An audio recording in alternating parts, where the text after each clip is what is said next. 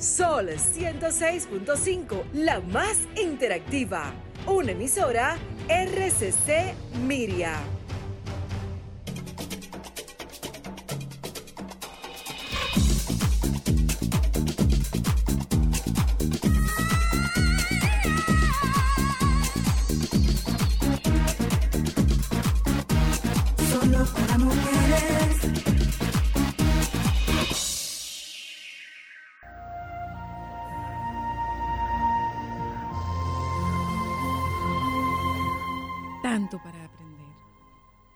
Aprendí que la mayoría de las cosas por las que me preocupo nunca suceden.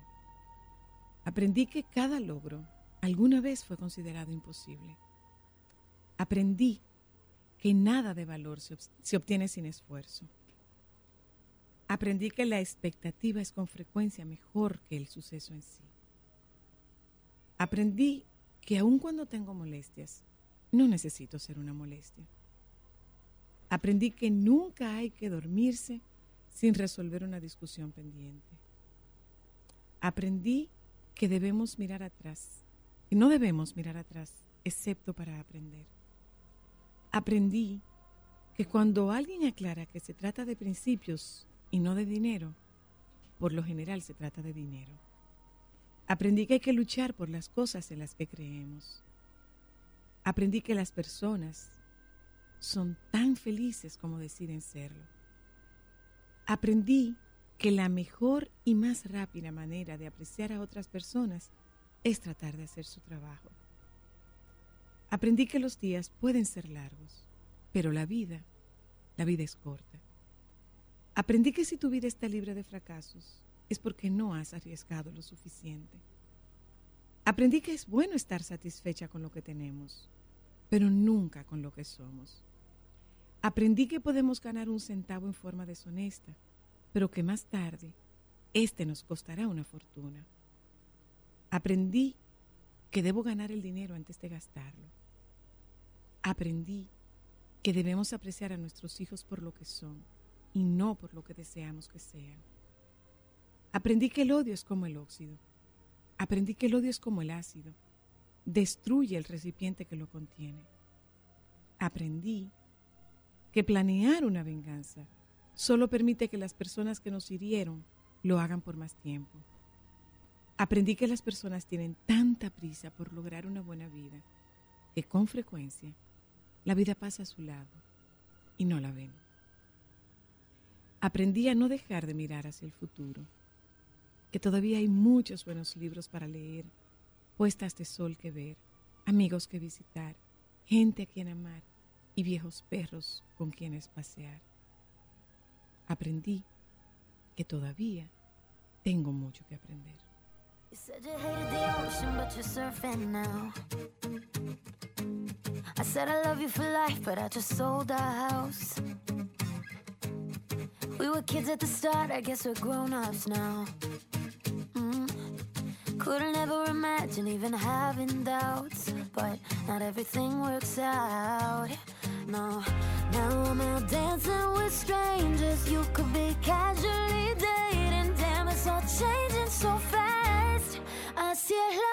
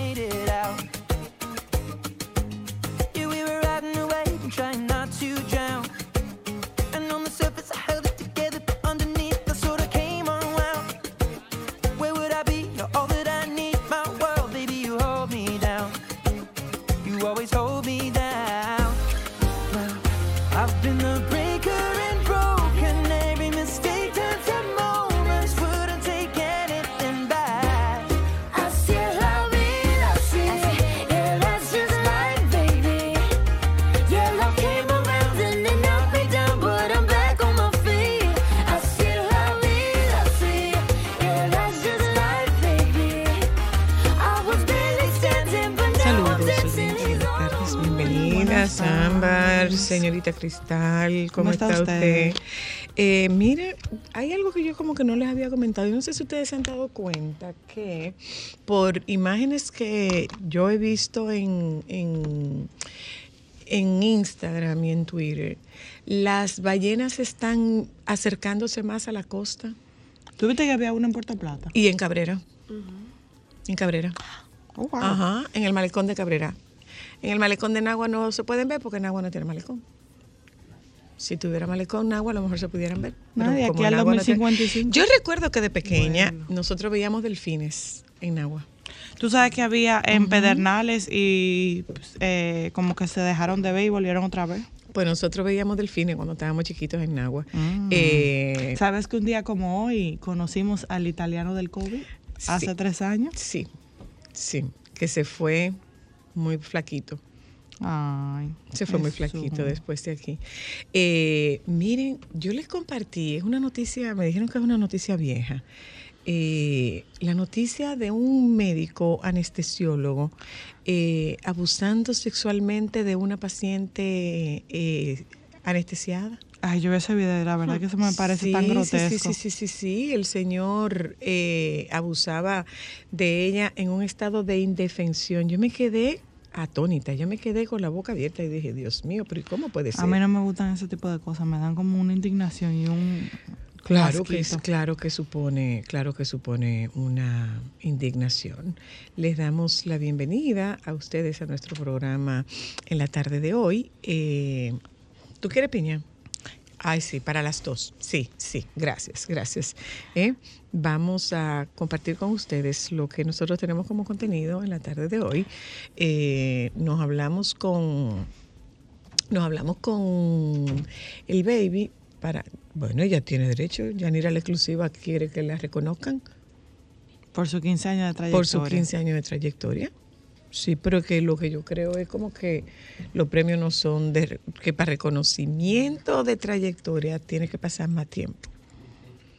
No de verdad, o sea, cuando tú ves reconocimiento, eh, a las figuras que se les hace reconocimiento y que se les entrega un, un premio, un, eh, un soberano especial, es, es, es como que por una trayectoria muy larga, muy, muy, muy, muy, muy larga. Casi muerto tienen que Y en, en materia de arte, eh, 15 años no es una carrera tan larga. ¿De verdad?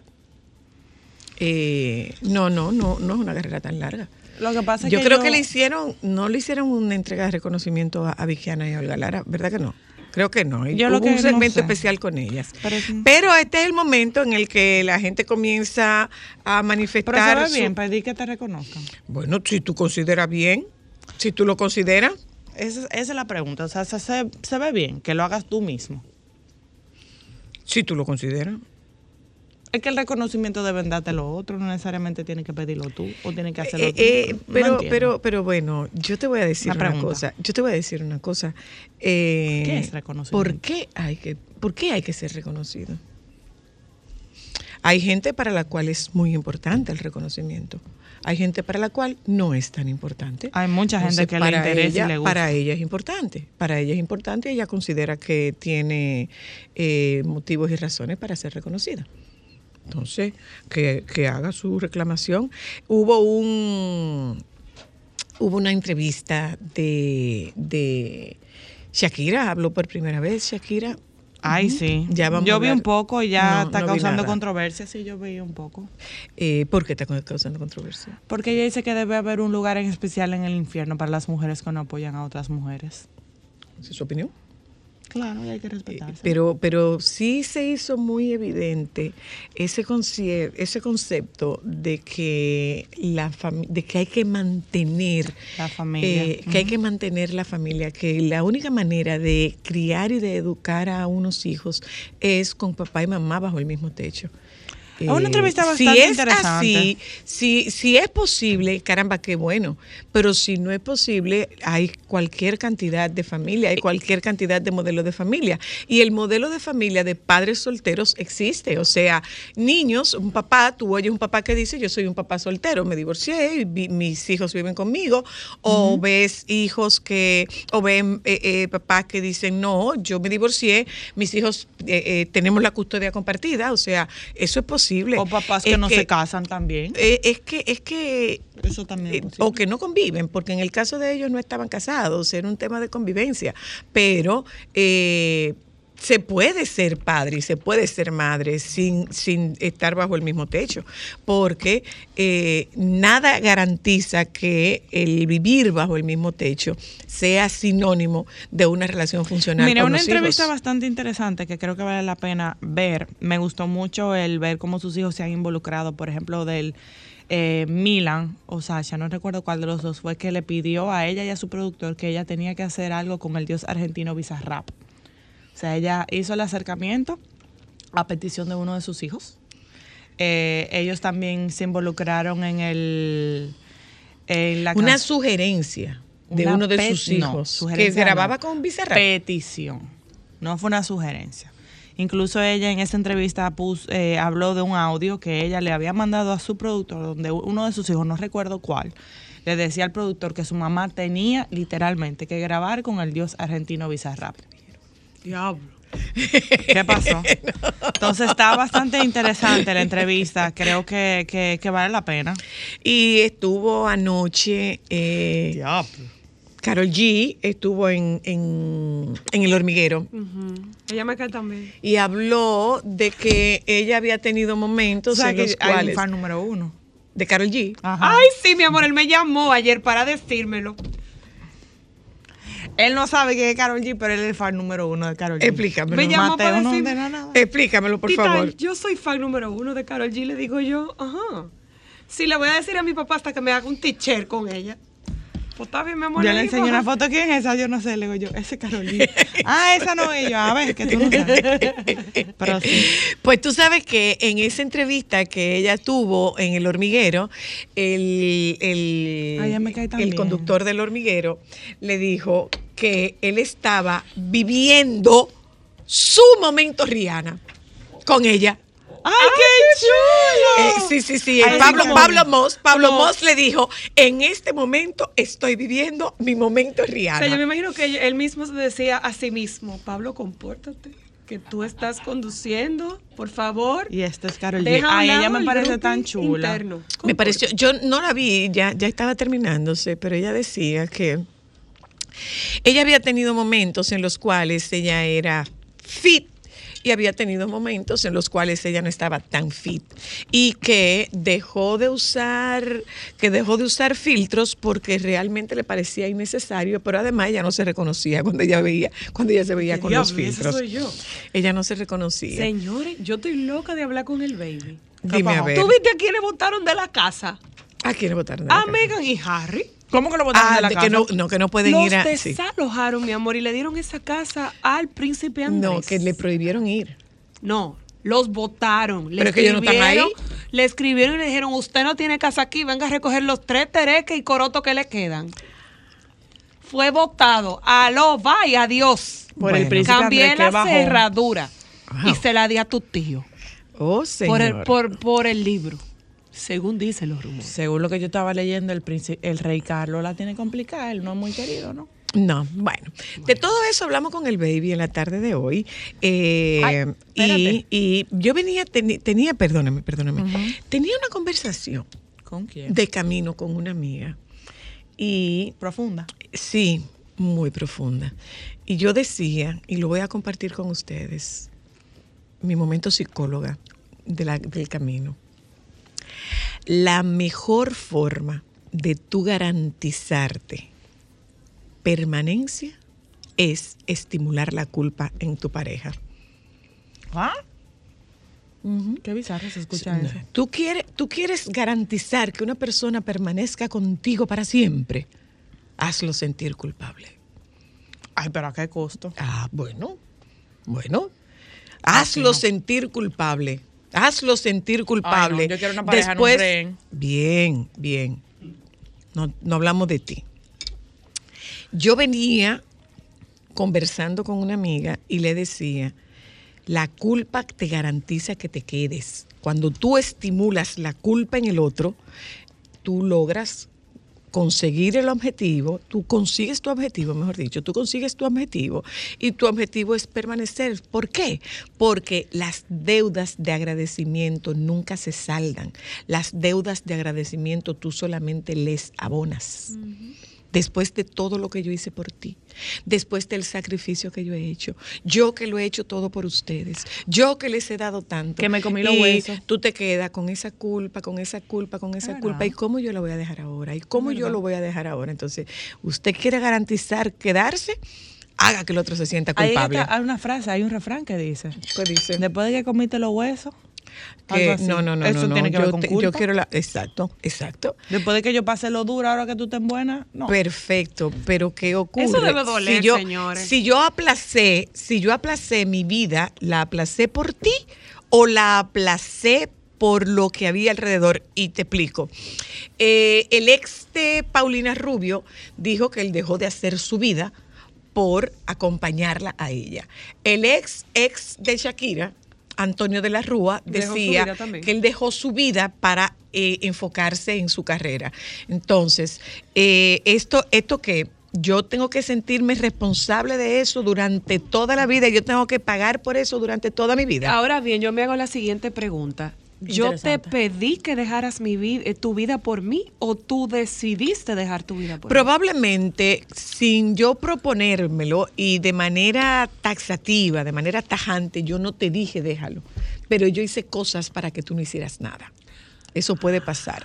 Pero en un momento determinado, si yo te estimulo a que tú, mira, por ejemplo, esto pasa con, con familias que deciden que las mamás no trabajen y que el trabajo sea la crianza y educación de los hijos. Entonces, bueno, ya los muchachos crecieron, comienza a hacer algo. Ya tú tienes, ya los muchachos ya pasaron seis, siete años, ya los muchachos pueden decir si está ocurriendo algo con ellos en la casa, con la persona que, bajo cuyo cuidado tú los dejas. Pregunta. Perdóname, si, si ha ocurrido algo, si pasa algo con esta persona que está supuesta a, a cuidar de tu hijo, bueno, ya están más grandes y ellos se saben defender. Pero ¿qué pasa? Que si yo me quedo ahí en esta posición de ama de casa eterna, Ajá. eh, porque yo no tengo iniciativa, entonces la culpa no es mía. Pero en ese sentido, y te lo pregunto porque, perdón, eres una mamá más experta que yo. Disculpen. Pero en el caso de los hijos, yo siento, y es algo, por ejemplo, que, que me digo yo a mí misma, o sea, mis hijos son un préstamo. Y yo sé que mis hijos son una meta a mediano plazo, no necesariamente a largo, porque mi plan es después de que yo despegue en el nido, ya va, va y me dedico yo al 100% a mí. Ujú. Pero en el caso de los hijos, uno tiene que ir trabajando poco a poco para ese momento. O sea, yo hago mis sacrificios que yo es decido. que no pueden ser sacrificios. Porque cuando tú te sacrificas, tú cobras. No, no Sí. estoy de acuerdo. Sí, sí, no sí, estoy sí, de acuerdo. sí, sí, sí. No, no estoy de acuerdo. sí, no. sí.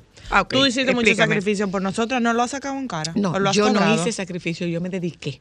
Pero es que el tema, que el tema el- es el- que tú la, la palabra, la palabra, la palabra tiene una connotación. Porque es que un hijo no te pide La que te palabra tiene una sacrifiques, Y tú connotación. no tienes por qué sacrificarte con un hijo. Hay cosas que tú, como entiendo yo, que tú puedes posponer porque tú estás organizando cuáles son tus prioridades en ese momento. Pero un hijo no te pide que tú te sacrifiques por él. Pero, Y entiendo que eso no puede ser ni siquiera un argumento que tú le pongas en la mesa a un Lo hijo. que pasa es que cuando ti. tú le dices a un hijo, después de todo lo que yo me sacrifiqué por ti, yo estoy esperando que tú tengas una retribución. Yo no creo en la historia de amor incondicional de unos padres. No es verdad que los padres tienen amor incondicional, desde donde yo lo veo. ¿Tú sabes por qué? Ser. No, porque tú tienes una expectativa. Tú tienes una expectativa. Cuando, o sea, tú tienes la expectativa de que te salga un buen hijo, de que sea un, eh, de que sea un hombre Claro, de bien. claro Entonces, que sí. esa es una Pues tú expectativa. Entonces tú eso. lo estás condicionando. Claro, Ese amor se condiciona. totalmente. Ese amor se condiciona. Yo no creo en la incondicionalidad del amor materno ni paterno. No estoy No, ah, bueno, pero Bueno, puede, Pero puede te no estar de acuerdo. cualquier papá o sea, quiere si nos vamos trabajar para que sus hijos sean hombres de bien. O sea, yo no siento que eso te, tenga nada de malo. Pero que yo, ¿Y dónde yo estoy diciendo Ni que es malo? Pero ¿y dónde yo estoy diciendo que es malo? No, o sea, vamos a ver. Sí. Eh, después que yo, o sea, después de toda la dedicación que yo tengo, a lo menos que yo aspiro, a lo menos que yo aspiro, es que a mi hijo sea un buen profesional. Entonces eso es un condicionamiento. Pero no está mal. Pero ¿y do- ¿quién ha dicho que es malo o bien? Yo Es no que, he que tú lo estás. Es que. mm, Pero es que yo no he dicho que- es que yo no he dicho para mí que la palabra bien. sacrificio no implica ah, eh, necesariamente que eso venga con una factura atrás. Porque no yo, me diga. Es que no. Vamos a no ver. Estoy de acuerdo. Va- vamos con la estoy dieta. de. Ponte a dieta. Ponte a dieta. Tiene sus beneficios. Ver bien. Pero es un sacrificio que tú haces. Pero yo estoy haciendo. Es un sacrificio Pero que tú haces. Por eso que te lo digo. Ahora mismo yo estoy haciendo sacrificio por mis hijos, por su bien, no por cobrarle nada. Pero- sino es una decisión mía de que yo sé que hay cosas que yo tengo. Yo tengo que sacrificar mi tiempo porque estoy de chofer de aquí para allá, de allá para acá. Pero ¿cuál es mi beneficio? Que son niños estables, que son niños felices, que son niños seguros. O sea, yo lo veo así. ¿Y qué No tal como si tú lo vieras? ¿Y qué tal si tú lo vieras como que tú te dedicaste, que tú te, eh, eh, eso, que tú te dedicaste en lugar de que tú te sacrificaste? Porque ¿qué tú estás sacrificando para que tus hijos te tengan como chofer? Mm, tiempo Ajá. ¿Tiempo de qué? de calidad mío. No, tú te estás, tú estás, una gente a la que le gusta tanto manejar y estar en la calle. A mí me gusta, pero estoy no necesariamente haciendo cosas que yo quiero hacer. Es que tú estás Estoy haciendo cosas es que tengo que Es hacer. que tú estás eligiendo y dentro de lo que tú estás eligiendo, tú te estás dedicando, no sacrificándote. No hay manera de que la palabra sacrificio no tenga una connotación irritable. Todo sacrificio implica irritación. Implica tú quitarte algo que a ti te gusta. Implica pues- quitarte, implica quitarte algo que a ti te gusta. Vamos a definir, busca, busca, busca en Google sacrificio para que tú veas. Hello, hola, Hola, ¿cómo Hola. estás? Hola, le ¿cómo escucho. estás? Bien, gracias. Y, y tú sabes lo que me dijo una de mis chicas un día, de mi hija, que ella no me pidió que yo la trajera al mundo. Ambas, así que escucha lo que tú... Pero No, tienes razón. pero yo, pero no, pero yo, esa no es una expresión que yo he escuchado nunca de mis hijas. No, no, pero, pero en realidad, en realidad tienes razón. O sea, en el sentido, por ejemplo, Eso no es Rod- algo que a mí me lastimaría. Rodrigo, si me lo mi primo tiene una, a- un comentario que me parece lógico. Eh, porque la gente dice que tener un hijo es el acto menos egoísta del mundo, pero él dice, si no fuera egoísta, hay, hay parejas que buscan tener un hijo y que buscan el otro. Entonces, un bebé no decide nacer. Un bebé es creado fruto del amor y de circunstancias, pero no es una decisión de él, es una decisión de sus papás. Definitivamente. Sacrificio, esfuerzo, acción o trabajo que una persona se impone a sí misma para conseguir o merecer algo o para beneficiar a alguien. Para merecer. No lo veo así. Yo, particularmente, prefiero ver la crianza como una dedicación y no como un sacrificio. Así prefiero verlo yo. Hello, Y buenas, hola. bendiciones. Bueno, escuchar la expresión de un niño que diga yo no pedí nacer, parece ser que él entiende que hay algunos que lo pedimos. Ciertamente, nadie pide nacer. Así Simplemente debemos, en el marco del crecimiento y el desarrollo, crear las condiciones para que los niños crezcan lo menos traumático posible, porque vivir, de hecho, es una situación compleja. Así mismo. ¿Es así? Es claro. ¿Es así? ¿Es así? Hello, hola. Hola. Hola, perdón, que es la primera vez que llamo. Hola, ¿cómo Hola. estás? Hola, hola. Eh, yo estoy con Zoila. Yo creo que es la palabra debe ser decisión. Es una decisión que tú tomas de a- accionar para obtener un resultado. Eh, y, y yo creo que esa es la mejor forma realmente de verlo y no verlo como sacrificio. Lo que pasa es que desde que tú pones la palabra sacrificio, tú te conviertes en víctima. Exacto. pero claro. No, Desde que usted se sacrifica, usted es una víctima. Soy la luna, pero yo te voy a decir una Yo lo cosa. veo ¿Tú quieres un así. sacrificio más Gracias, grande que la lactancia? Eso es un sacrificio. Es un sacrificio. Claro. Tú sabes lo que eso duele. Tú sabes lo que eso demanda. Tú sabes lo que emocionalmente eso cuesta. Es un sacrificio. Sí, claro. que Pero, sí, pero es un sacrificio que tú haces gustosa. Pero por eso que te lo Entonces digo. sea, no es un sacrificio, es, que- una dedicación. No, es una dedicación. Soy la luna, no es mira, cuando a ti te duele un pezón y tú dices, yo no puedo más, tú dices, mierda, mira, es por esto, y tú te enfocas, porque tú estás sacrificando tu dolor personal, porque eso duele. Los primeros cuatro meses de yo lactar a Milán, yo me quería gaviar por las paredes, porque para mí fue muy ¿En duro qué en se ha principio. convertido la lactancia para ti? Pero es algo que a mí me ¿En gusta. qué? ¿Entiendes? Entonces no es sacrificio. Si te gusta, no es un sacrificio. ¿Aló? Si te gusta, no es un sacrificio. Sacrificio que- por Hola. ejemplo, Si alguien te que le pese si te trabajar. Gusta, si te gusta, no es un Pero si sacrificio. la meta es algo que te guste. Si te gusta, no es un sacrificio. ¿Aló? Hola. No, lo veo así. Hola.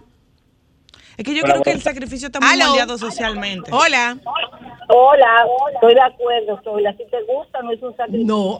Si te Criar, gusta, no. ser madre, eso es un amor. Eso no implica que tú, no la palabra sacrifique, sino que te dediques. ¿Tú sabes Yo qué siempre le dije a mi hija, y siempre le dije a mi hija, yo no te voy a cobrar ni te voy a reclamar haberte parido, haberte criado como lo hizo tu abuela con tu papá. Eso después, obviamente, que ella estuvo grande, que podía asimilar esas cosas. Porque, eh, o sea, yo fue fruto del amor, como dice eh, Cristal, Cristal. fue fruto del amor. Nos casamos que nos divorciamos, pero fue fruto del amor. Ella nació en el momento en que él y yo estábamos enamorados y queríamos un hijo. Exacto. Entonces después yo no le puedo salir a, claro. Eh. Yo no puedo salir a ella después, que tú tienes que mantenerme, que ya yo soy una vieja, que tú, porque yo me dediqué a ti. No, hay por qué. Y eso lo escuchamos con muchísima frecuencia. Pero ella Y lo está diciendo, entonces dedicación también eh, conlleva una factura. No, Después de que yo me no, dediqué a ti. no, no, no, eso no, puede salir no, también. no. ella te está diciendo, yo no le puedo salir con eso. La dedicación Claro. no. Lo que conlleva una factura es el tú decir que tú crías, que tú tienes un amor incondicional por los hijos. Tú, No, eh, de lo menos, que- de a lo menos que tú aspiras, ¿tú sabes qué? A que tu hijo te quiera como tú lo quieres. Es a lo menos El que tú amor no aspiras. es a lo menos que tú aspiras eso y no eso es es condicionarlo. Eso no es Es a lo menos que tú aspiras. El amor es a no lo es menos que tú aspiras. Tú aspiras a eso, tú aspiras a respeto. Eso Tú es una aspiración aspira a- a- a- legítima. No estamos ilegitimando Es que yo creo la que eso también depende, porque por ejemplo, No. como Ajá. yo, es, es que no, Eh, es que es eh, diferente, eh, Cristal, porque la dime, etapa dime. en la que está mami, No que estoy en tiene, yo no estoy en ninguna etapa. en la etapa en la que tú estás, perdón, Yo no estoy en ninguna la etapa en la etapa. que tú estás, que tú ves la maternidad de, de que tú eres abuela, no necesariamente tú ves la maternidad igual antes de que cuando tú eras abuela. No es lo mismo cuando, como la veo yo, que están chiquitos a cuando están más grandes. Yo creo que eso también va evolucionando, la incondicionalidad va evolucionando, porque Pero- ahora mismo mi amor por mis hijos es incondicional porque ahora mismo me necesitan. Tú Tal vez cuando tú aspiras a que tus hijos se porten bien. Entonces tú estás condicionando tu amor. Claro, sí. Tú estás condicionando Pero el que amor. es Claro que imposible tú no condicionar el amor. Eh, Es eh, imposible. Gracias. Eso es no lo que se ella diga está más. diciendo. Gracias. Aló. El amor incondicional. Eso es lo que estoy diciendo, el amor incondicional no Hola, existe. aló. Ámbar, el amor incondicional de un padre o una madre es incondicional en todos los aspectos que tú lo pongas. Si Dios no lo quiere, un hijo tuyo necesita un órgano vital y el tuyo es compatible, tú se lo vas a dar sin pensar. Claro. Ya es un amor incondicional. Eso no tiene nada que ver con asuntos materiales o no, con crianza o no. A eso quizás la gente se refiere con amor incondicional. Pero por eso, es, eso es lo que yo estoy diciendo, que yo sí creo en el amor incondicional. Ella dice que no, que se condiciona. Tú tienes una expectativa. Claro. Tú tienes una expectativa con un hijo. Pero oye tú que- tienes una expectativa con un hijo. Lo que pasa es O que sea, quizá tú lo yo estás estoy viendo desde un tratando punto de, vista buscar, por muy ejemplo, macro. Déjame, déjame, déjame ponerte un ejemplo. O sea, yo voy a darte lo mejor que yo pueda en lo que en lo que a educación y formación respecta. Entonces yo me voy a enfocar, yo voy a buscar lo que yo entiendo que es la mejor educación. ¿Y cuál es mi condición? Que tú seas un buen profesional. Los hijos son un proyecto. Como proyecto tú tienes que ponerte meta. Entonces tienen condiciones. Exacto, a eso es a lo que que se yo me refiero. Tienen condiciones. Cuando hablamos de Tienen condiciones, condiciones. Ámbar, es hasta, o sea, lo como yo lo veo, y creo que ahí la señora Luna está de acuerdo conmigo. yo tengo, yo tengo condiciones.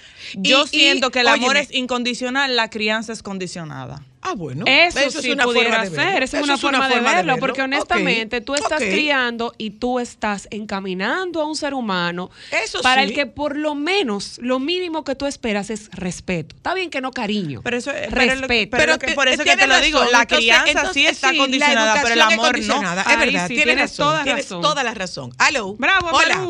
Hello, ¿cómo están? Estamos muy Bien. bien, gracias a Dios. Mira, yo tengo una experiencia. Yo tengo tres hijas y no es un sacrificio, porque el sacrificio, la palabra de sacrificio, se la pones tú. En- y yo, mis hijas son ya adultas, porque me casé muy joven, a los 22 años tenía la primera, y la más pequeña tiene 22 años. Y en la universidad, cuando yo estudié mercadeo, me conocían por el de las niñas.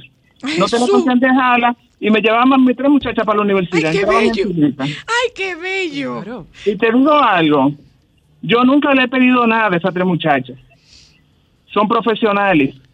Y yo he tomado la, la determinación de no antojarme de nada delante de ellas.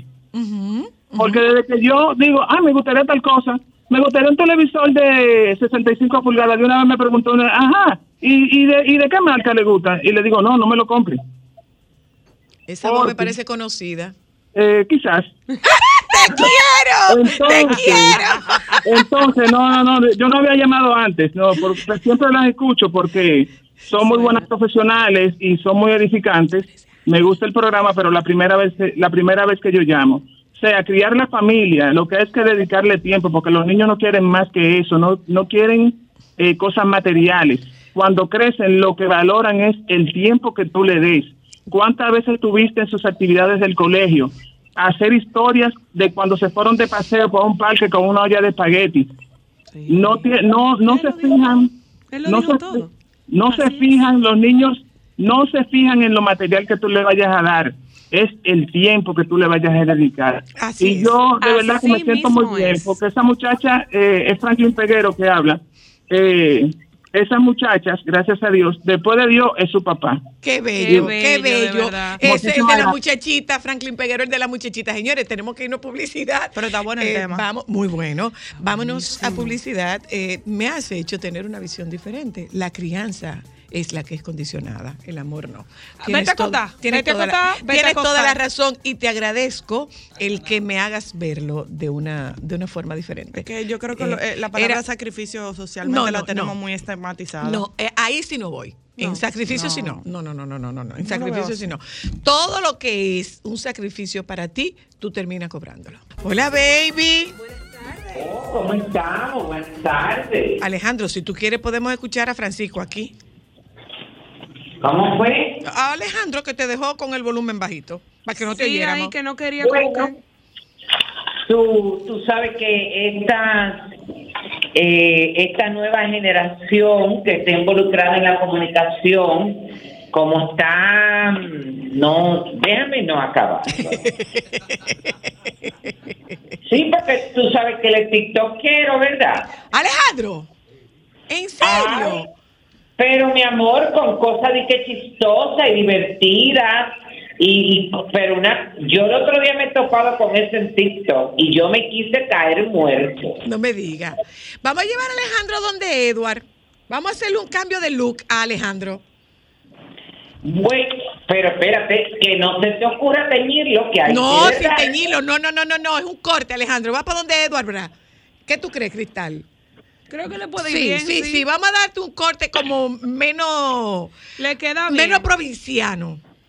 ¿De acuerdo? Ay, mardecido como yo, con mi batido. Tal, tú me puedes decir, mi amor, que parezco como de la línea y me voy a quedar así mismo. No, pero déjame, Alejandro, quítate el audífono. Déjame, Pero déjame. se ve bien. Sí, pero No, lo podríamos hacer no, mejor. Lo podríamos hacer no, mejor. Oye, pero... Wow. Sí, sí, sí, no sí, lo sí, mucho porque puede perder su encanto. Acuérdate que tú esos audífonos y esas cosas los ayudan. No, no, no, no, no, es, es- es- es como otra forma.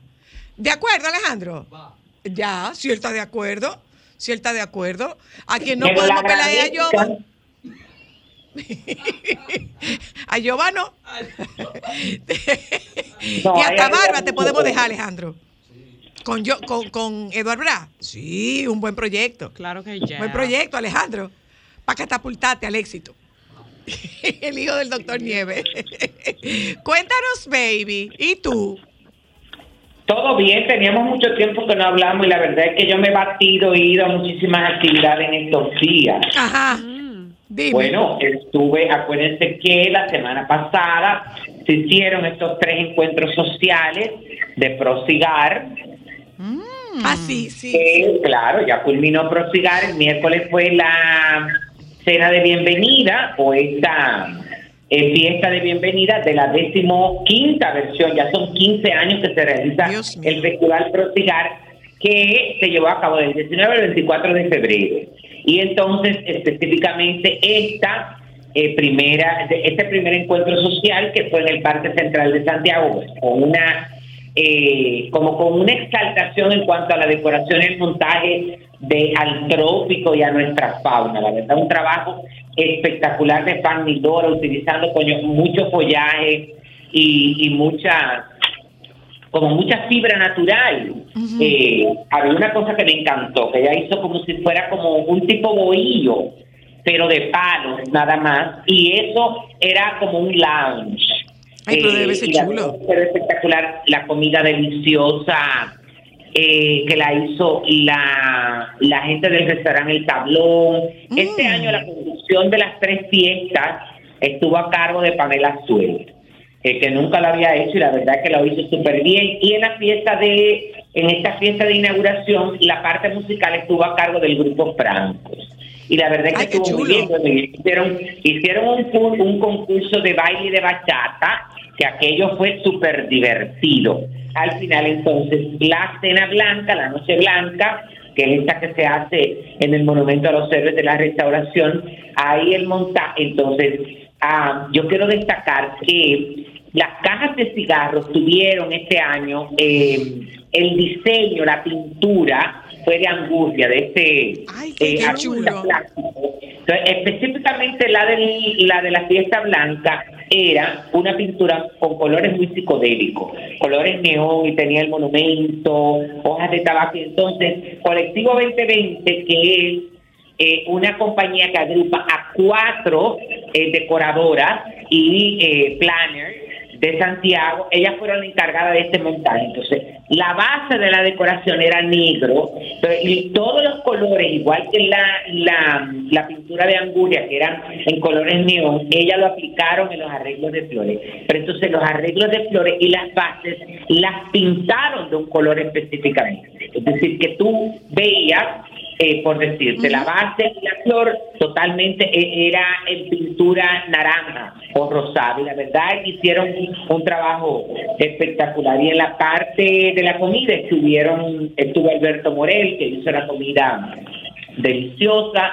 Eh, y en la parte musical estuvo Víctor Mitros y el DJ Poche. Ya la cena de clausura, que fue en el Centro Español, también con la decoración de Panilora, también muy eh, de estilo tropical, eh, y la utilización de muchos elementos de fibra natural. Y ahí eh, la verdad es que uno de los atractivos que eran eh, estos objetos de edición limitada que realizan y que confeccionan las marcas de cigarros para ser subastados, que casi siempre son unidores. Y habían, eh, bueno, los unidores todos eran espectaculares, las cajas de cigarros eran todos espectaculares porque cada una de las fábricas se preocupa porque eh, eh, este regalo esté a la altura. Pero sobre todo había expectativa con dos de, de, de estos artículos que se iban a subastar, que era uno que lo hizo la, eh, la, la tabacalera de Augusto Reyes de, de, de los Reyes Cigar, que era, imagínate un mueble como con cinco gavetas llenas de cigarros Ay, qué bello. y arriba, no, y arriba tenía una réplica de las tres carabelas. Ay, qué bello, qué bello. Entonces, montado esto, eh, eh, montado como en, en- en fibra de vidrio que simulaba el agua. Esta era una, una de, de los regalos que, que empezaba la puja con mayor cantidad de dinero y la Aurora, que tenía un humidor donde contenía tabacos de eh, edición limitada de su 120 aniversario y que lo culminaba con un león tallado hecho en ámbar, que solamente el león eh, solamente el león costaba 3 mil dólares. Pues les contaré que la caja, la, el humidor de, de la de, de- de los Reyes Cigar, de, de Augusto Reyes, eh, se vendió en 45 mil dólares. Y eh, la caja de la Aurora se vendió en 75 mil dólares. Wow. ¿Y tú Eh, sabes, que, y tú sabes quién se lo llevó, baby? No, no, bueno, eh, creo, uno, creo que lo compró alguien que tiene que ver con tiendas de tabaco de la República Dominicana, uno de los regalos, y otro fue un extranjero. Pero lo importante es, que esa subasta se hace a beneficio de dos instituciones, que son el Voluntariado Jesús con los Niños y el Hospicio San Vicente de Paul. Señores, me emociona decir esto. ¿Cuánto se recaudó? Por primera vez en la historia se recaudaron 440 mil dólares en la subasta. ¿Qué? Así como le están oyendo. 440 mil dólares en la como Wow, qué están. buena Pero mira, se me, se me engrifaron los pelos. Sí, sí, sí, yo cada vez que lo menciono me... eh, y solo, me y solo esos, esos, esos fondos se distribuyen a solo dos instituciones. Eso es un Sí, estimado de sí. 25 millones de pesos, ¿eh? Es un Wow. Sí, pero mira. solamente estas dos instituciones, porque acuérdate que en el caso del voluntariado Jesús con los niños, eh, este, este voluntariado se enfoca en tres áreas que tienen muy alto costo, que es la unidad de quemado, la unidad con niños con VIH y la unidad de cáncer infantil. Entonces, estos son tratamientos extremadamente costosos. Y en el caso del Hospicio San Vicente de Paul, que es un hospicio modelo público que existe en nuestro país que se encargan de eso, pero la verdad es que estuvo muy bien en la parte musical de la cena de gala. Bueno, la comida fue de Doña Bellita, eh, deliciosa, y la parte artística me encantó porque en la entrada habían como unas estatuas vivientes todo de dorado, fumando cigarros, estaba un mago que se llama Francis, estaba la música de Miguel Ángel Soul, hubo un after party con el DJ Dito Bernard, bueno, y por supuesto los Diablos Cojuelos, los personajes del carnaval, y la verdad que estuvo muy bien. Tú sabes que eh, también se dio a conocer eh, en, la, en la fiesta de clausura del, del, del Festival por Cigar que ellos tienen, ellos eligen un ganador del programa Un Hogar para mi familia, que agrupa a todas las fábricas y a todos los empleados que pertenecen a la Asociación de Productores de, de, de- de Cigarros de la República Dominicana y donde este programa específicamente le dona un hogar a esta familia. Ay. Este año, este año correspondió a José Yudelquis López Tobilla, quien pertenece hace 13 años a Tabacalera La Flor Dominicana. Ay, qué belleza.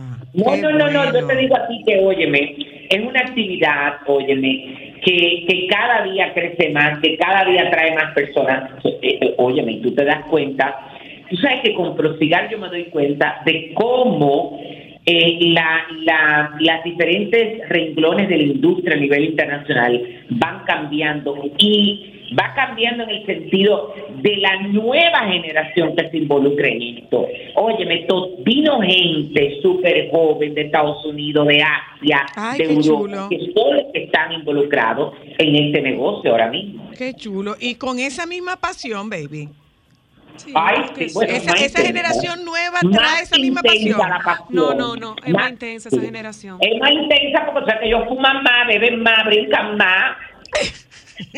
No, pero es verdad, porque antes estas fiestas se terminaban, no porque este año, por ejemplo, hubo un récord, tú sabes que es una actividad que se empieza, porque ellos paralelamente tienen muchas actividades que eh, los invitan a las diferentes fábricas de cigarros, tú ves. Y durante el día se levantan muy temprano y van allí que tienen una, una degustación de qué sé yo qué, que tienen una masterclass y qué sé yo qué, de, bueno, todo eso. Pero, y por eso hacen las fiestas eh, relativamente temprano, que empiezan a las siete y media, tú ves. Y son muy puntuales. Una cosa, y antes, bueno, siete y media, ocho y media, nueve y media, ya, Ya. a las once la gente estaba recogida en por y uno. Antes. Mi amor, ahora, la que más temprano se acabó, se acabó casi a la una de la mañana.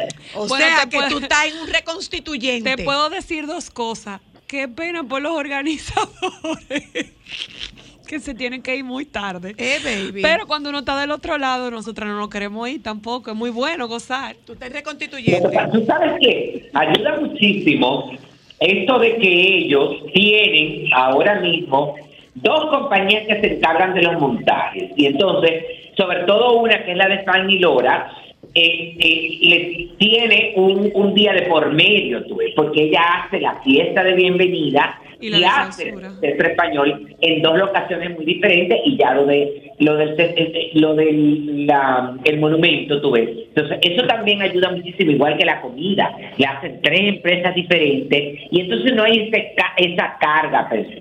Sí, sí. entonces eh, Pero qué bueno esta noticia, Qué de verdad, chulo, Francisco. qué Esa chulo. cantidad Sí, sí, de que sí. se recaudar esa cantidad de dinero. Estuvo muy bien vieron la rendición de cuentas el look la gente la No, yo qué. acuérdate que en ese momento nosotros veníamos volando ustedes ¿qué era en una boda era que estaban en la graduación del doctor Santiago Luna, médico psiquiatra. Ah, porque estaba como confundido. Vi como gente vestida de blanco y negro y pensé que era que alguien se casaba. No, esa fue la batimenta. No, esa fui yo nada más que me vestí de blanco y azul. No, es que nosotros estábamos vestidos muy similares. Parece como que íbamos en combo sin darnos sin cuenta. darnos cuenta. Sí. Bueno, pero pero quedó bien. Muchas felicidades. Gracias, que- baby, Dimos digna gracias. estado por allá y que la ¿sabes? pasaran súper. ¿eh? Déjame Dimos decir- digna, de- digna representación, Baby, dime, Déjame decirte una sepas. cosa, baby. Déjame decirte una cosa. Hay que hablar del desalojo. Déjame decirte una cosa, baby. En Las México, desalojaron. baby, en México no quedan pestañas postizas. Ay, no. Ni en Haití tampoco. ¿Cómo así? Porque No queda pestaña Ni postiza máscara, ni, alguna. ni rímel, de- ni máscara. Ni máscara de pestaña. ¿Tú quieres? ¿Por? Porque mientras nosotros estábamos en la fila de salida de migración, era pestaña postiza, pestaña postiza, pestaña postiza, pestaña Ay, postiza. sí. Sí, ¿Y eso era porque había un grupo haitiano que iba en ese mismo vuelo. Y pestaña postiza, pestaña postiza, pestaña postiza. Y Ay, a la cuando doctora llegamos a Luna la México, mi tuvieron amor, en ¿tú pista. sabes lo que le dijeron a la doctora Luna? Ella fue a comprar un La doctora fue a comprar una máscara de pestaña y le dijo, ah, ella es la experta en máscara de pestaña. Y le dijo, sí, como usted la tiene corta y fina. Sí, le dijo, di que déjeme ver la pestaña. Ay, ¿cuál le voy a recomendar? Porque es que usted no tiene, usted la tiene corta y finita. Y digo yo, Ay, bueno, pero maldecida. digo yo, bueno, todo va a depender Sí, del ojo de quien lo mire, si es mi Si toldo. nos ponemos, eh, si nos ponemos en el contexto de que las mexicanas usan pestaña postiza mañana, tarde, noche y madrugada, Y mucho delineado y maquillaje de ojo. Sí, o sea, cuando yo la vi, que ella le estaba diciendo que tenía las pestañas poquitas, cortitas y finitas, yo me volteé a ver a la experta. oh sí. Y la experta, mi amor, si se monta en un motor, pierde un ojo. Baby, baby, Ajá. noticia trágica, murió la tigresa. Ay, sí. A los Ay, 85. sí, y pobre. A doña Bueno, Irma. pero estaba muy... Eh, eh, ya, déjalo ahí. Ya, déjalo ahí. Eh, sí, es un Cristal, estaba un poco deteriorada. un poco. Tú sabes que esa gente. ¿Un poco? También, sí, sí, vivieron su. No, no, mi amor. ¿Tuviste su última foto? Ay, sí, yo la vi. Ella Ay, sí. parecía, parecía bien deteriorada. demacrada. Bueno, pero para ti se veía mal, pero para ella estaba muñeca. Pero Ay, nunca pobre, perdió, mi pobrecita. amor, ni un poco de su look de No, maquillaje. para nada. Entonces, eso es lo que pasa. Porque esa gente vivieron una vida muy intensa. Bueno, señores, Sí. ya. Sí. Casi 90. Sí, sí, sí, sí, sí. Y ella, Ella gozó sí, sí, mucho sí, sí, su sí, vida. mucho, mucho. Ella fue No, bien no, no, gozosa, gracias a Dios. pero, pues como les decía, bueno, lo de la rendición de cuentas, de la celebración del 179 aniversario de la independencia, este, esta, este discurso del presidente en la Asamblea Nacional y por supuesto que tú sabes que en los últimos, hace muchos años que nos estamos concentrando mucho, porque aunque hay códigos de vestimenta para la toma de posición y para este acto específicamente, la toma de posición de blanco y, la, y la, y el acto de rendición de cuentas para de negro, que yo me puse a investigar y no sabía que esta, eh, eh, eh, este, esta, esta cosa tan específica de vestirse, esta regla, la impuso el presidente Balaguer en el 1973. Ah, desde ahí es. Esa Yo, rigurosidad. ajá, está- lo estuve buscando a través de las redes sociales y dice que en el gobierno del presidente de Joaquín Balaguer en el 1973 se impuso que los actos protocolares que tuvieran que ver en la temporada del verano, que es donde cae la toma de posesión, eh, eh, la gente vistiera de blanco y en las actividades de invierno, que es donde cae esta rendición de cuentas, eh, vistiera de vistiera de negro. Eso fue lo que estuve mirando y entonces la verdad es que, bueno, eh, en el caso de las mujeres hemos visto eh, y los diseñadores que se han arriesgado un poco más, los estilismos están mejor terminados. Hay una gente que entiende que aquello se ha convertido en un desfile de moda. Señores, óiganme, yo siempre he dicho que mientras no se, mientras no se salgan de las reglas protocolares en cuanto al largo de la falda, en cuanto a los escotes, dejen que la gente va tenga cierta libertad. Yo siento que hubo mucha, según lo que pude ver, eh, hubo mucha libertad con, con, por ejemplo, el rejuego de las simetrías. Señores, eso se cosas. impuso en este gobierno. No, Eh, claro que no, no. no, Pero no, no. hay Ese, ese, ese, ese cambio de look a la rigurosidad, yo sí. creo que viene de este gobierno. No, yo creo que o sea, no. no, Yo so- creo que o viene sea, de ahora, Danilo. Ariana, Ariana, o se está haciendo más visible, o se está Pero haciendo más no, visible ahora a, la, a los Claro. looks, a las modas. Ahora, los medios- mira, los medios de comunicación las- ahora. Desde sí, las de pasadas comunicación eh, rendiciones de cuenta y toma de posiciones, sí se, se estaba Bueno, haciendo es que pero, más. pero yo creo que eh, eh, se podía centrar mucho la atención en las dos figuras principales, que eran la esposa del presidente y la vicepresidenta, en el caso de, de Doña Margarita. Doña Margarita y de Doña Cándida. Pero a mí me parece que antes de ahí, no- bueno, eh, yo, yo lo veo como más presente, como que se le presta más atención a esos looks de las ministras, de la, lo- las, las congresistas. A mí me parece que es como ahora. más presente, es que está tenemos presente gente, como más tenemos gente más joven iba a ahora. decir. Porque Doña Candy siempre ha andado muy bien puesta. Andaba no es porque no ande bien puesta, es que pienso que ese giro de look se le dio antes, sí como que nos fijábamos, y ustedes me corrigen que ustedes los dos son los expertos, el protocolo. antes nos fijábamos mucho en, le- en los looks de toma de posesión de la noche de la actividad de la noche, pero no nos fijábamos tanto en la ceremonia de rendición de cuentas ni en la ceremonia de... de- de- Es que tenemos ministros eh, Yo eh, y, iba a y decir lo senadores más jóvenes Yo entiendo ahora. que ahora hay una población muchísimo más, Más joven, joven, claro que sí. eh, con una Pero- mente pero un poquito pero más bueno, abierta pero que bueno, eh, simplemente se hace más visible ahora entonces. se hace más Es visible. lo que yo digo, que por se hace más visible También, ahora. número uno, redes Dime, baby, sociales. dime.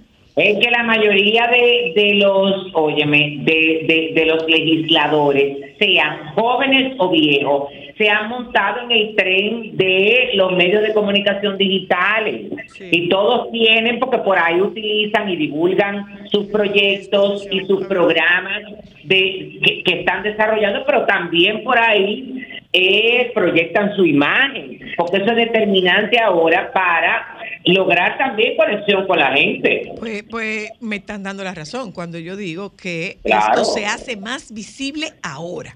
de lo Claro, que se podía hacer, claro, porque antes siempre- como que centrábamos nuestra atención exclusivamente en la esposa del presidente y la vicepresidenta, pero como que no estábamos tan pendientes porque quizás eran muy clásicas. O sea, eh, iban Gente mayor. siguiendo, siguiendo la rigurosidad del protocolo de negro, pero la mayoría iba de tr- desastre. Pero era porque eran may- más mayores. Era me una siguen da- Te- te seguimos dando la no es- razón. No es, porque fueran o no fueran, a, a lo que yo me refiero es a que ahora se, ahora nos estamos fijando más. Pero también nos estamos fijando más porque las mis las y es una mis- super oportunidad para los diseñadores locales. Claro, pero ahora nos estamos está fijando más y es- está siendo una oportunidad porque es las redes están más atentas. Ah, ok. O sea, ya tú ves Y la cobertura. Hoy, la en día, hoy en cobertura. día, eso es una pasarela. No, Exacto, y y la cobertura, pasarela. ya hay muchas páginas, eh, ya muchas no es solamente periódicos que están esperando, que hay están esperando. modas. Entonces, las revistas de moda están atentas y hacen cobertura como si fuera Una- una pasarela, una pasarela. una pasarela roja. Entonces, eso hace que también se ¿Qué, o sea, baby? Además que hay una falta de evento también, mi amor, y de información. Ay, ahí también te voy a decir esa- una eso cosa. también es verdad. Ahí yo creo, y hay que, Entonces, Ariana por sabe, ejemplo, yo creo que tampoco- Carolina aquí- Mejía fue la que abrió. Sí. Se- Aquí Carolina Mejía fue la que vino a darle un No, no, cambio no, al no, look pero óyeme, no, espérate, No, acuérdate que ella mira, Vamos a No, acuérdate que cuando Carolina óyeme, tomó, él- no. hizo toma de posesión, Carolina- una de las cosas que más se habló fue de su look. Mira, Carolina es parte de las que abrieron, pero ahí, Es esa apertura, ahí hay tres protagonistas que son, tienen la misma importancia, que son. La primera dama, la vicepresidenta y Carolina. Pero que yo, a, a título personal, doña Cándida sí abrió eso. Señores, las revistas No, no, no, pero óyeme, las seguían para sí, ver pero- qué se ponía. Porque estaba súper oye, No, bien pero es que nos estamos refiriendo al 27 de, al 27 de febrero, a la toma de posesión y a la rendición de cuentas. Es a ese tramo que nos estamos refiriendo. Ajá, y sobre todo la difusión que tiene la moda en esos eventos. Sí, sí, En que te estamos ese- diciendo, la en cobertura. eso- claro, eso tiene hace un par de años. Si tú analizas, o había medios antes que sacaban a la primera dama y a las hijas, a doña Candy y a sus hijas, pero muy específicamente los medios. Los Sí. medios no se concentraban tanto. Sí, es verdad. Pero además, vamos a- vamos a decir algo, señores.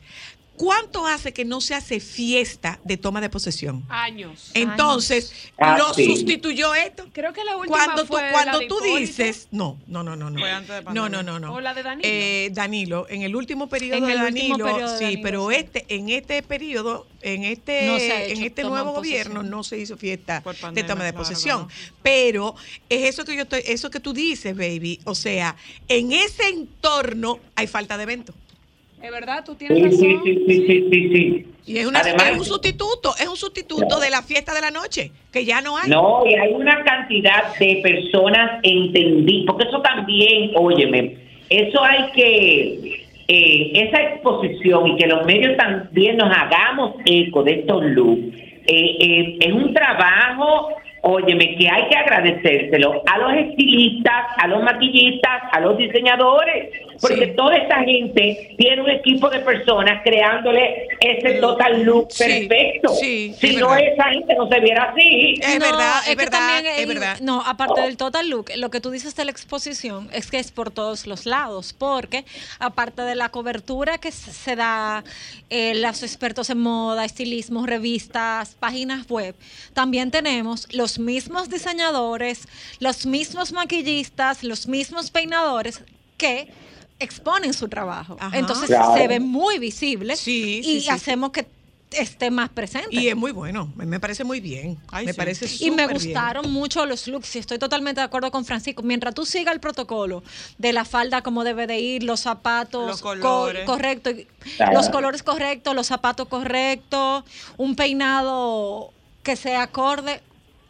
Arriesgate, porque igual que tú seas político y joven no significa que tú no seas amante de la Me- moda. a mí me encantó, de verdad que lo poco que, las pocas imágenes Sí, que yo sí, vi, sí, la verdad es que hicieron, óyeme, ahí hubo mujeres que, que lucieron impecables, por ejemplo, ese, la, la primera dama que te- estaba vestida de Oriel Domenech, eh, la verdad es que la, con todo y ser negro y todos los elementos eran negros, eh, ese aire de, de modernidad que tenía esa chaqueta en la parte frontal con esta solapa que terminaba al final, pero eh, los botones dorados, en el caso de la vice que se mantuvo de Raquel Peña, con su mismo estilo, este vestido de Luis Domínguez, pero con la modernidad que le dio el escote, de, de dejarse ver un poco la parte del homóplato, eh, pero también ese cinturón, óyeme, que era como una lazada que la hacía súper bien. Carolina Mejía, que apostó una vez más a la dominicanidad, bueno, con estos botones eh, que eran en ámbar, pero estas mangas, tipo como murciélago transparente, bien eh,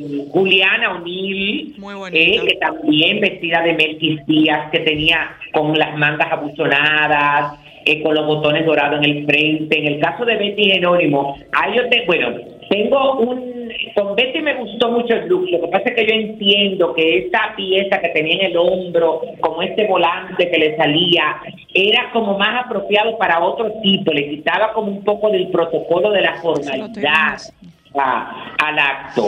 Eh, Charlene Canaan, que lo menos es más, con un vestido, óyeme, con la- manga a eh, tres cuartos, cuello alto, pero con los complementos perfectos, el zapato perfecto, el cabello, cómo se peinó y Priscila de Óleo, esa diputada que tenía un diseño de ella misma. Que fue un diseño de ella misma, iba- Pero esta super chaqueta arriba, eh, que eh, con cuello, que la hacía super, eh, eh, ver súper bien. Tú sabes que el, el de la vicepresidenta de Raquel Peña, de Luis Domínguez, tenía, óyeme, como si fuera una, una como la mitad de una chaqueta. Eh, era como una media chaqueta que envolvía parte de su cuerpo que salía como del hombre. Y la verdad es que eh, yo encuentro que hicieron un trabajo que se veían impecable. Además, el peinado, los maquillajes, eh, y, que- y sobre todo que se veían cómodas, que es algo importante.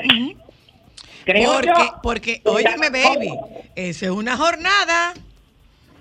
Ay, tú sabes el, ba- el, el batimento que tienen que coger. Esa es una Porque de ahí- jornada, mi amor. Claro. Es una jornada. Después de ahí es el Tedeum. Y después de No, ahí hay que al desfile esa- militar. Ese, esa ropa negra, mi amor, que trae tanto el sol. Bueno, déjalo ahí. Bye, baby. Pero las hay con suerte. Bye, baby. Solo para mujeres, solo, solo.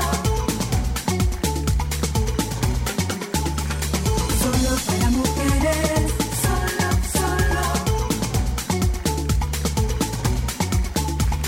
solo, mujeres. Ay, Dios mío, cuánta tela por dónde cortar, Virgen de la Alta Gracia, como dice el baby, qué falta de evento social hay en ese mundo.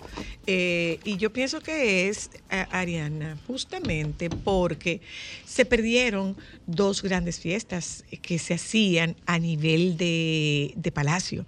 Una de esas fiestas era la, toma, Toma de la fiesta de toma de posesión y recuerden que se hacía una cena en diciembre, que era una cena de recaudación de fondos. Esa cena la, la, la ¿La del hacía siempre. árbol? No, no, no, no. El ar- en el árbol no hacía, claro, mi amor.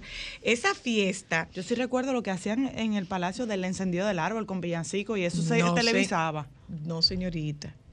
Hacían una fiesta de gran gala.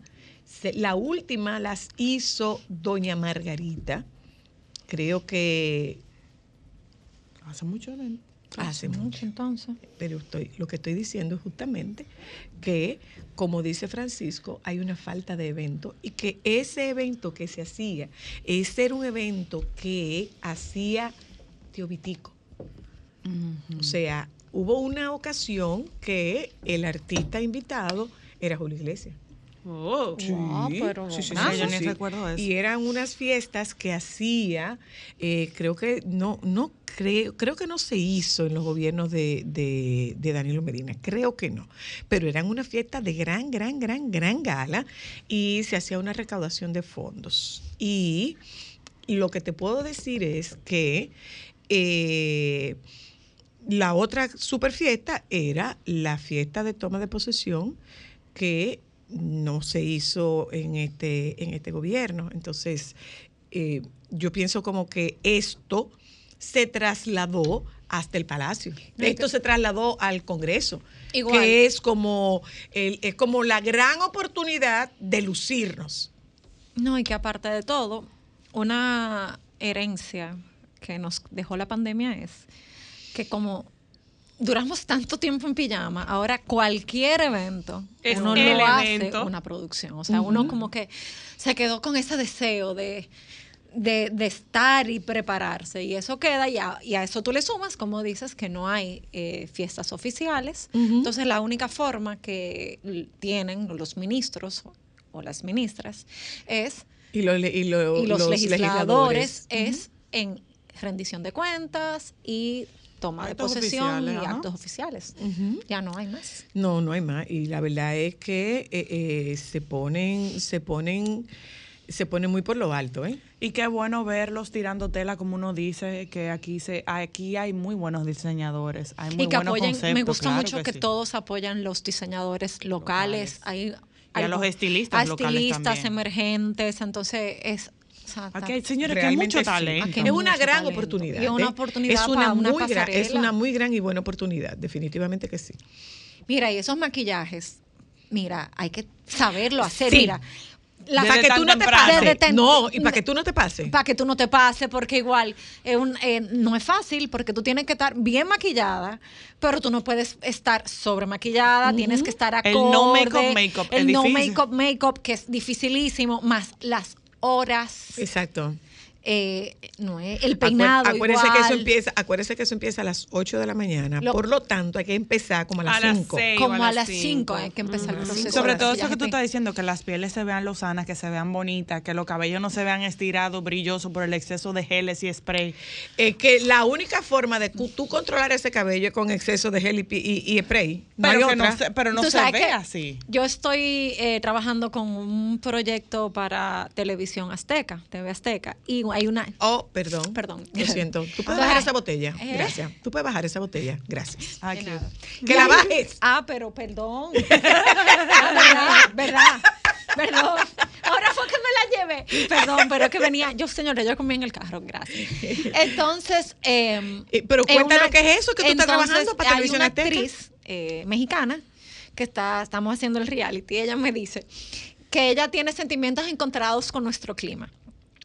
Que, Que es bipolar. que no, que ella dice, para la piel la humedad me va súper bien porque ese maquillaje se me ve hermoso. Pero para ¡Al el cabello! cabello ¡África! es un desastre. Sí. Y, y es verdad, ella me dice, para húmedo. mi piel es hermoso porque esa humedad me mantiene el, el maquillaje nítido, Y liso. yo pensaría que el frío es lo que te pone la piel bonita. No, mi amor, porque el el- frío es muy seco. El frío seca, el El frío, frío muy por seco. Eso, porque cuando tú te vas de viaje a sitios muy fríos, tienes que ponerte chapstick para Amor de mi vida, ¿tú sabes por qué yo no vine con la piel peor? Porque diario, dos veces al día, era un baño de crema y aceite de vapor, los dos. Los dos. Entonces, eso me dice, y es verdad, ella me dice, para el, el maquillaje hermoso, pero para el cabello. Ellos le dicen chinos al, Sí, al al rizo. Y ella dice que los chinos me duran un minuto. Y yo, bueno. Sí, sí, Entonces, realmente así. sí. Y, y- y se esponja. Y se esponja Y se mucho. esponja, Por eso es que las dominicanas somos duras con, con los saloneros. De que a ti un- tuvo que una mujer agarre un cepillo ¿Cuál y tú "Mm, cuál, no sabe. ¿Cuál es tu mejor vestida y la que menos te gustó? Yo vine a hablar de tendencia. ¿Por qué tú me estás tirando? A mí me gustó mucho la primera dama. Porque tú eres estilista. Me gustó mucho. ¿Y la visa? La primera dama, me gustó mucho la vice. Me gustaron bastante. Betty Jerónimo, encuentro que el vuelo que tenía en, la- en el hombro estaba de más. Menos hubiese sido, menos es más. Como que considero que el vestido tenía demasiada información. Ajuste, cinturón, vuelo. Bueno, Las lo de ajuste, Lorena y Marian lo de ajuste, como haber sido, Marian lo de ajuste pudo haber sido porque bajó de peso. No, pero yo no lo digo. Y quería como, yo lo, no, no lo digo por mal, lo digo que había demasiada información. El cinturón. El no- cinturón, o era el cinturón O era el vuelo. o era el, eh, o era el vuelo. Yo lo ok. hubiese quitado el vuelo. Ok. Eh, a Carolina, Ay, a mí le- me gustó. ah, yo lo hubiese hecho otro peinado. ¿Tú crees que el peinado dañó el vestido? Es que un peinado te lo puede. Porque lo que pasa es que el vestido tenía esos, esa, esa, Esa capita. esa capita. Entonces, se hubiese visto un look más limpio si ella se recoge el cabello, porque no hubiese tenido eh, competencia. De hecho, el vesti eh, par- la parte de atrás, el cabello se lo tapaba. Exacto. Ok. Y aquí estábamos hablando, por ejemplo, de un look que a mí me encantó de la senadora Canaán, la de las hermanas Mirabal. Por ejemplo, el zapato tú lo hubiese cambiado. Ay, estaba no, bella. eso es- el- ella, está, ella, es, ella es muy bonita. Ella es Ella, bella. ella es hermosa y vesti- estaba muy adecuada, pero es el vestido. Pero entiendo que los zapatos no eran los correctos. Más cerrado. Más cer- no, estaban cerrados, Más menos sobrios. información, más sobrios. Y, y, y, Ah. Zapato- y- El zapato correcto es, es el zapato, ese tipo es el estileto cerrado. No te puede ir. ¿Y Juliana? ¿Perdón? ¿Y Juliana? Ay, para mí estaba muy bonita Juliana. no- la, la del mambo de Juliana. Te la voy a buscar. Búscamela, esa no me acuerdo, pero Muy bien. Ella estuvo muy, muy linda. bien, muy Juliana. O'Neill, me encantó. Pero vamos aquí, pero... Los varones como que... mm, Pero que dime, mismo. no es que uno quiera, es que los varones hay que... fue Es lo mismo, o sea, es lo, No los puede, no varones- puede salirse de ahí. Los varones, ¿qué es lo que tienen que cuidar? Que la- el centímetro de la camisa de un centímetro sea el correcto, que el, el nudo de la corbata esté correctamente y que los pantalones tengan el largo correcto. O sea, ¿qué es lo que cuidan? El fit. El fit del traje. Eso es lo que tienen que cuidar los, los ¿Tú sabes, hombres. tú sabes lo que me pareció muy extraño, que la primera dama tuviera tanto maquillaje, porque su maquillaje es más ligero. Es mucho más ligero, sí. Me pareció que tenía mucho maquillaje y me resultó, me resultó en extraño porque ella es muy, ella, ella es más discreta Y en no, el maquillaje. exacto, sobre todo ella los es más ojos se discreta en el más, maquillaje. Ujú. más Sí, sí, yo vi, vi una foto que pensé. Sí, yo la tengo ahora Vi una foto que pensé que podía haber sido eh, el, el ángulo, que podía haber sido la luz, pero viéndola ahora. Tenía es, como un smokey. es que Un es smokey. extraño en ella. Un smokey. Es extraño en ella. Tal vez la mezcla del smokey con las pestañas mm, postizas pronunciadas eh, fue too ser. much. Es extraño Era en ella. Es otro. extraño en ella que su, que su maquillaje siempre es como más, es más, más Discreto. más discreto. Más discreto. ¿Soy Sí. yo o la vice tiene un estilo clásico como muy parecido a Doña Candy? Ella como me acuerda como con sus looks siempre tan como A mí me parece el, que Ella siempre la pega. ella la pega, pero yo entiendo que me, me- me recuerda mucho la elegancia de Carolina Herrera. Esa, eh, ella, pe- pero Candy era una mujer muy No, elegante. muy de elegante buen también, de muy buen La gusto. vistió durante mucho tiempo Iriguaba. Y sí, no, de durante verdad, mucho tiempo. mucho tiempo. Una Y- morena espectacular. Sí, sí, sí, sí, sí, también. sí. No, y hay que decirlo como tú decí- dices, tiraba tela, estaba siempre sí, sí, sí, sí, acorde definitivamente y me gustaba mucho también que era sencillo. O sea, Sí. era algo que obviamente se veía un vestido eh, con buena tela, con buen corte, pero no pero ojo, ostentaba. eh, pero pero demasiado. déjame decirte algo, eh, eh, eso no llegó de, de ahí. O sea, yo conozco a Candy desde que a ambas nos vestía Iriguaba y que a veces el vestido de ella, el vestido mío no estaba listo y el que me ponían era el de ella. Me decían, vete con ese, que el tuyo no está listo todavía y cuando tú termines tú lo devuelves. Yo, ok, acuérdate que no es tuyo, que el tuyo está- no está listo, ese es el de Cándida. Entonces yo me quitaba el vestido y le mandaba su vestido a ella. Porque nos vestía a las dos, a las dos Pero nos vestía Iriguaba. mujer muy y no, y no solamente a nosotras, no solamente a nosotras dos, vistió a las niñas, a las cinco niñas, las tres de ella y las dos mías. Entonces, no, ese, esa, esa elegancia y ese buen gusto por la moda no fue con el gobierno. Ella traía antes. eso desde mucho antes. Pero es que espérate, es que eso es notorio. Yo voy a decir algo que va a sonar muy crudo. La mona, aunque se vista de seda, moda se queda. ¿Qué te quiero decir con eso? Que no, el- la elegancia viene nata. sí, sí, sí. o sea, sí. muchas personas han tenido. Y eso no tiene que ver con dinero, No, ¿eh? pero señores, por favor. O sea, cuántas, y eso se ha hablado y creo que lo hemos discutido aquí, cuántas veces una persona está teniendo un vestido, está usando un vestido súper costoso, de mucho diseño, y no lo luce. no lo sabe llevar. Y, Puede al- y al lado puede estar una persona con un vestido de la paca Y, se ve y espectacular. espectacular. O sea, la elegancia no tiene nada que ver con, Con- el, con el dinero. dinero, La claro. clase y la elegancia no tienen que ver nada Tiene absolutamente. que ver con personalidad, Ariadna. Tienen ver- que ver mucho con Ella, personalidad. ella vino a hablar de tendencia, pero será otro día que tú No, hablas ya de yo estoy aquí en tendencia. No, psicología. No, no, no, no. No, pero eso no. te lo Porque- pregunto, si tiene que ver con la personalidad. Claro. Porque es precisamente eso. O sea, hay gente que tú crees que por más que tú le puedas enseñar y que conozcan su cuerpo, hay gente que tú dices, mira, que que por más que tú no la pega. Pero mira qué Pero pasa. por eso mira, mismo. mira qué ocurre, que con el tema de la moda, eh, ocurre que cuando tú, cuando tú creas un estilo, cualquier cosa que tú te pongas, eh, tú, lo, tú lo luces de manera adecuada cuando tu estilo es Va un contigo. estilo elegante. Por ejemplo, la, la reina Leticia eh, sale cada rato con vestido de tres pesos. Con vestido de Sara. y de mango, que Y- allá que es muy y-. ¿Qué ocurrió con.? qué- porque Máximo Duty ya es más cara. también. Pero, pero Sara es una línea económica. ¿Y qué ocurrió con los aretes de Kate Middleton? Los últimos aretes de Kate Middleton Los baratos. eran un arete de 13 euros Y, y, y, se agotaron. Y se agotaron. Entonces, ¿qué hace? No, ella Eh, también. Es eh, cómo Kate lo lleva. Kate Middleton es trendsetter full. O sea, cosas que ella se pone, cosas que igual eh, muchas marcas la emulan y se vende. Sí. pero, pero, a cuando al estilo, muchas veces, y estoy segura que han escuchado que dicen eso se me parece a ti. Sí, sí. Es porque tú esa, el estilo viene in- o sea, proporcional a tu conocerte.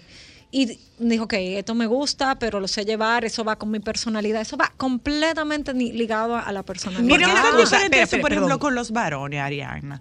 Porque tú ves hombres que dicen que se ven bien, pero como que no es tan fácil tú ver esas figuras masculinas como que tan... Porque los hombres todavía tienen muchos tabús. Y hay muchas cosas que yo, por ejemplo, hay hombres por hoy, hoy por hoy, en el 2023, que dicen que no se ponen una camisa rosada, por amor de Dios. O sea, y lo peor, lo bonito, es que lo bien que se ve. Lo bien que le queda. Lo bien que le queda. Y hay hombres, no, yo no me voy a poner Mira eso. una cosa. eh, Entonces hay, eh, eh, lamentablemente, muchos tabús todavía. Ariana, nosotros tenemos ya que despedirnos, pero, pero, ahí vienen los soberanos. ¿Qué tú esperas ver? ¿Por dónde tú esperas que se vaya? Ay, que se supere. Eh, eh, por digo, favor. primera. Número uno. lo, tiene deja- que- lo yo- dejamos abierto para que tú vengas y te desarrolles. Cero brillo. Dale. Espérate, yo lo primero, yo fui sobre eh, alfombra en el 2015 y me acuerdo de lo que me dijo Giancarlo, que nunca se me olvida. Recójanse el cabello, es hay mucha humedad. De aquí a que usted llegue y termine de desfilar. Eso lo, va eso lo dice. Mis gallinas El cabello va a Eso lo dice Francisco. Usted le va a rendir Es que homenaje Francisco y yo- tributo. A va mis gallinas matadas escobazo Homenaje y 2023. tributo a Bob Esponja. Es que eso, Francisco y yo fuimos compañeros y siempre decía, recójanlo. Entonces, ¿qué espero? Menos brillo y más moda. O sea, ustedes se van a los, las grandes pasar, a las grandes alfombras rojas y usted no ve tanto brillo. Usted ve más moda, más tendencias, Más estilismo. más, estilismo, Tela. más arriesgado, Calidad de calidad género. de tela. eh, es, o sea, tú vas y tú dices, ok, es a, imponer tendencia. O sea, tú ves las alfombras rojas y las alfombras rojas internacionales imponen tendencia. Ah. Aquí todavía estamos en el brillo y en el escote. Por favor. O sea, tú no quieres, tú no quieres, tú no quieres muslo afuera. Tú no quieres muslo afuera. Bueno, menos es más. Si tú te pones muslo afuera, tápese a- a la- arriba. No te pongas el escote he pronunciado en el, en el busto Que se junte con la pierna. que se junte con la pierna. O sea, coja un foco visual con un escote. No todo. Mucho con demasiado. O sea, que, que ¿Y esa de es la, esa qué es la gran oportunidad de Los, los varones, número uno, igual, que se arriesguen y que suelten en banda, por favor, no me mate José Jan, las eh, chaquetas estas como si fueran brocadas. Ya, suéltenla. Ya. Ya. eso pasó. Tú tienes una nueva invitación porque nosotros tenemos que venir a hablar de qué es lo que hay de tendencia porque nosotros entramos en la temporada de premiaciones. Eso me acuerda a alguien que fue una vez donde a un sitio y dijo, lo que pasa es que yo quiero, eh, yo quiero estar bien porque como estamos entrando en la temporada de premiaciones, yo, Ah, wow. sí, Oh, por wow. el soberano. Temporada. Estamos entrando en la temporada de premiaciones. Sí, Entonces, como que- estamos entrando en la Eso- temporada Wow, de la premiaciones. temporada de premiaciones como que aquí hay Es una que, eso, sombra apli- diario. es que eso, aplica para Estados Unidos, que está el Red Carpet Season, pero ¿qué tienen ellos? El Golden Globe, Los el. Emmy, los SAGs, el, el todo. Oscar, tienen todo. Ellos sí tienen temporada. Tienen todos los fines de semana. Usted no, amiguis. Aquí no, Aquí solo es el amiguis, soberano. amiguis, solamente está el soberano. Y Bueno, todo lo que yo puedo decirte Si es llegamos. que todo lo que puedo decirte es que te prepares para venir a darnos información Como y pautas para la temporada de La premiaciones. temporada de premiaciones. Nos juntamos con ustedes mañana. Aquí están los compañeros del Sol de la Tarde. Quédense con ellos, por favor. Solo para mujeres, Sol 106.5, la más interactiva. Una emisora RCC Miria.